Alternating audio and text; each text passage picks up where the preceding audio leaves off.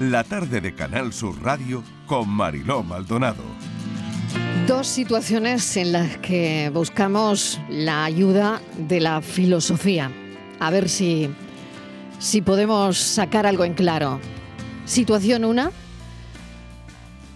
persona de gran poder adquisitivo que pagan 200.000 euros, 250.000 euros por persona para bajar a, ver el Titanic en el Titán para hacer una excursión turística y ver los restos del Titanic.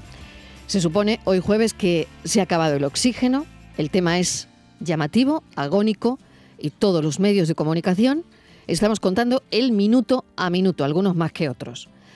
El mundo se vuelca con el rescate, helicópteros, última tecnología, prensa, en fin, lo que ya saben. Situación 2, una patera, una balsa que se hunde en la ruta de Canarias después de esperar más de 17 horas a ser rescatados. Una niña muere, un hombre también, 37 desaparecidos. ¿Y por qué una noticia desplaza a otra? ¿Por qué nadie les auxilia a tiempo? ¿Por qué una noticia importa más que otra? José Carlos Ruiz es filósofo, autor de libros como Filosofía ante el desánimo o El arte de pensar, entre otros. José Carlos, bienvenido. Queremos buscar alguna respuesta que yo no sé si la tiene la filosofía o si verdaderamente interesa más el desenlace de una expedición turística que de una patera a la deriva y si estamos nosotros más cerca, nos sentimos más cerca de personas con alto poder adquisitivo, millonarios, que cerca de inmigrantes. Es decir, nos, vemos más en el Titán que en una patera.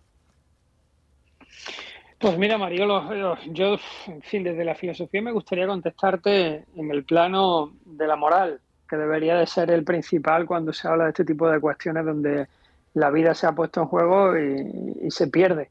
Pero también me gustaría lanzarte la pregunta a ti como periodista, porque yo acabo de ver hoy, eh, acabo de ver hoy, eh, abriendo el telediario, hace nada, escasamente unos minutitos, pues 10 minutos de noticia en torno al, submarino este que se ha perdido y, luego cinco minutos más de noticia en torno a la empresa y la pérdida económica de la empresa que se va a, a, arruinar debido a esta mala fama que le están dando, etcétera, etcétera. Entonces, claro, cuando tú ves y después todas las noticias que han venido consecutivamente, ninguna ha hablado de, lo de la patera. Claro, cuando tú ves que el eje de las noticias se sitúa en un sitio y, no tienes como espectador, eh, no accede a la información de las pateras por ningún sitio, pues porque se ha normalizado, porque las pateras ha sido una cuestión que en nuestro ideario eh, al principio llama un poco la atención, pero cuando se produce con toda normalidad, pues al final la gente desconecta, resulta que el interés por la novedad sea incluso un tema de riqueza o de pobreza, atrae mucho como noticia, porque lo noticiable siempre es lo excepcional. Y por desgracia, por desgracia, lo excepcional ya no son las pateras. Entonces, esa, esa perspectiva de las noticias sí me gustaría que tuviera un proceso reflexivo como sociedad. ¿no? Y, a esto se le suma una segunda cuestión que yo creo que es fundamental en, por qué se pone el foco en una cosa y no, en otra. Y es que en el caso del submarino, aparte que es efectivamente una excepción, se ha hecho incluso relatos biográficos de la gente que ha bajado, de los cinco tripulantes. Se ha comentado las otras expediciones quiénes iban. Se conoce el nombre y, el nivel económico de estas personas. Exacto. Pero ese relato, ese relato biográfico que te aproxima mucho, pues porque bueno, pues parece que tienes la curiosidad de conocer a alguien y, personaliza incluso con cierta empatía intelectual, no emocional, no se hace con las pateras. Porque no, prestamos interés a quién está en esa patera. Tú has dicho, ha muerto un niño, tal, pero no sabemos absolutamente nada de, dónde venía nunca ni, por qué sabemos los nombres. Nunca sabemos los nombres. la mayoría de las veces no sabemos los nombres. Me suena uno, el nombre de Ailán porque evidentemente, bueno, pues eh, fue, eh, fue, tremendo, noticia, pero bueno, que esto sigue pasando, que la niña de cuatro años eh, que, ha muerto en esta última patera tiene un nombre. Y una historia. No solamente tiene un nombre, tiene una historia. Eso es. Yo creo que, que, tenemos una responsabilidad como sociedad y también a nivel especialmente mediático de empezar a dotar de biografía a la gente que también muere en las pateras, para que tengamos la posibilidad de saber que hay algo más que un número o que hay algo más que alguien que intenta mejorar su vida saliendo de un país, abandonándolo todo y jugándose la vida en, el mar para llegar a algún sitio donde no sabe absolutamente nada, a excepción de que tiene un proyecto de futuro.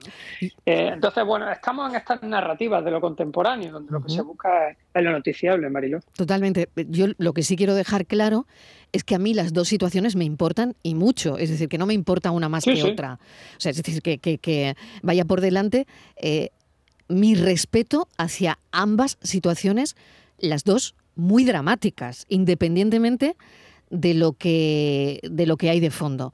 Pero bueno, lo que decías, em, un informativo ha dedicado muchísimo tiempo al problema que va a tener la empresa, porque claro, ya la gente no se va a querer montar, no va a querer pagar los 150.000 euros si esto no es seguro, ¿no?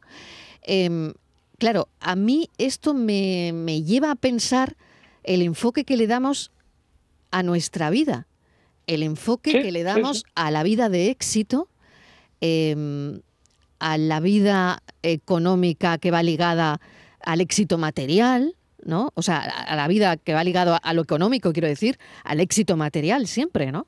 Sí, sí, bueno, es que estamos en un plano social en el que empezamos a medir la realidad por la productividad. Básicamente es por eso. Incluso las cuestiones de ocio o de placer también se busca que sean productivas. Entonces, claro, cuando tú pierdes el concepto de dignidad, porque lo somete al concepto de, valía, de cuánto vale o, de cuantificación, eh, estás dejando abandonada lo que se supone que nos ha convertido en una especie eh, que coopera entre ellos para mejorar la calidad de, la vida. Y no lo estamos haciendo en, en, el plano mediático, que es el más importante en el siglo XXI. Es decir, hoy en día, con toda la información que llega, cuando el medio hegemónico el que tiene más criterios atencionales decide hacer la escaleta de noticias diarias, yo creo que tendría que tener mucha conciencia de saber cómo jerarquizar las noticias. No se trata de poner todo lo noticiable lo primero, sino también saber que hay una responsabilidad en cómo enfocar esa noticia. Entonces, bueno, lo de las pateras vale, que ya se ha normalizado, pero que sea normal en, en, nuestras vidas saber que día sí, día no hay una patera donde mueren personas intentando mejorar su vida, no significa que no deje de ser noticia. O sea, tendríamos que poner el valor de la noticia ya en un proceso mucho más personalizado. Porque desde esta perspectiva el submarino se va a olvidar dentro de cuatro o cinco días, ¿no? Pero las pateras van a seguir viniendo y van a seguir falleciendo personas. Entonces, creo que tenemos que revisar mucho esos criterios. Y luego hablabas del éxito, ¿no? De, cómo asociar, de por qué nos, nos llama más la atención fijarnos en estos millonarios que bajan a ver el Titanic, ¿no? Que los que vienen con una mano delante y otra detrás. sí, sí, y que nos sentimos más cerca, ¿no? Eh, sí, tú hablas te ves más en, en, una vida de éxito bajando al, al Titanic que en una patera. Claro, te cuando, cuando a lo mejor, cuando a lo mejor en, en una crisis climática nos vemos en la situación que tienen las personas que vienen huyendo de sus países. Para mí me parece más fácil que pueda ocurrir esto a lo otro.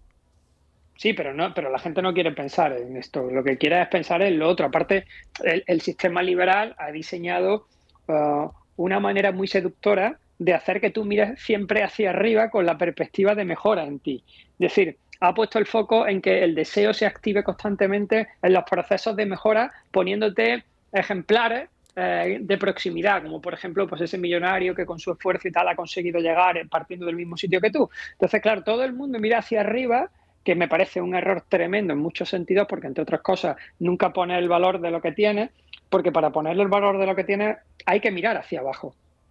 Es decir, hay, hay que saber que eh, el agradecimiento parte de que estamos en una situación tan privilegiada que abrazaríamos esta situación a diaria si viéramos esas biografías de la gente que viene en patera. Es decir, somos unas personas con un nivel eh, de bienestar titánico a nivel mundial. Y sin embargo, estamos muy atentos de alguien que está todavía en un nivel socioeconómico por encima nuestra, ¿no? Y, estamos diciendo, ay, míralo, son ricos, bajan y tal. a ti te gustaría llegar ahí, ¿no? Pero has dejado de poner en valor la situación en la que te encuentras porque el sistema empuja mucho a que la gente mire siempre en un proyecto hacia arriba, a progresar, a avanzar, y que todo tiene que ver con subir de escala social, cosa que luego sabemos que es mentira porque el ascensor social no funciona para el 98% de la población, ¿no? Pero no miramos a los que vienen de abajo, es decir, no nos sentimos próximos porque nos parecería que sería un retroceso, ¿no? Y no tienes por qué retroceder, sino tomar conciencia de que eres un privilegiado en este mundo. José Carlos, ¿y la, filosofía da una voz eh, uniforme a este tipo de, retos, de respuestas? Porque hablamos de filosofía y los que no conocemos, pero filósofos habrá de, muchos colores y de muchas tendencias, ¿no? ¿Hay una unanimidad en mirar este reto de la, humanidad en este momento de la misma forma o también tenemos que...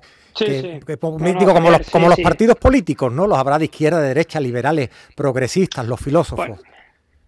Bueno, a ver, Javier, si hablamos de filosofía económica, sí, va a encontrarte gente que tenga una tendencia más hacia el liberalismo más que a otra. Pero es verdad que hay un proyecto ético muy comunitario dentro del proceso de la filosofía que tiene mucho que ver con el concepto de dignidad y, la valía del hombre exclusivamente por ser hombre, no por el lugar en el que nace ni por su sistema económico. Y luego también ese concepto de dignidad en filosofía se combina muy bien con el concepto de libertad. Pero claro, el concepto de libertad, hay filósofos que han negociado muy bien esa idea de decir, oye, pues mira, eh, si tuviéramos un velo, un velo, imaginaros, es un, experimento mental que se hace en filosofía mucho para entender estas desgracias, cómo se pueden solucionar, ¿no? Y dice, imagínate que le ponemos un velo a un montón de personas en una habitación oscura donde nadie sabe quién es quién, ni, ni siquiera sabe quién eres tú. Es decir, tú no sabes si eres africano, si eres europeo, si tienes 50 años, si eres una mujer, si eres homosexual, no sabes nada de ti. Dice, bueno, y ahora todas esas personas tienen que negociar antes de abrir la puerta qué, leyes les gustaría poner para que cuando abriesen la puerta empezaran a convivir.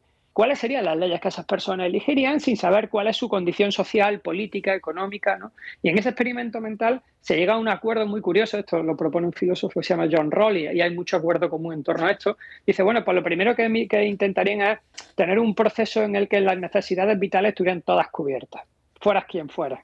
Es decir, llegaríamos a una especie de renta mínima común donde todo el mundo tuviera el acceso a sus bienes primarios de una manera básica. Y luego que se limaran las desigualdades. Es decir, que las personas que cuando se quiten el velo y se den cuenta que, por ejemplo, van en silla de ruedas o, son de un país africano subdesarrollado, pues que se les dé situaciones ventajosas para empezar a igualar en su proceso a los demás. Bueno, pues esto, que en filosofía se, se reflexiona con experimentos mentales, luego es verdad que en la práctica como no estamos en círculos de poder, los filósofos es muy difícil que pueda hacer llegar el mensaje porque el sistema social no está regido por un tema de código ético, sino por un tema de código productivo.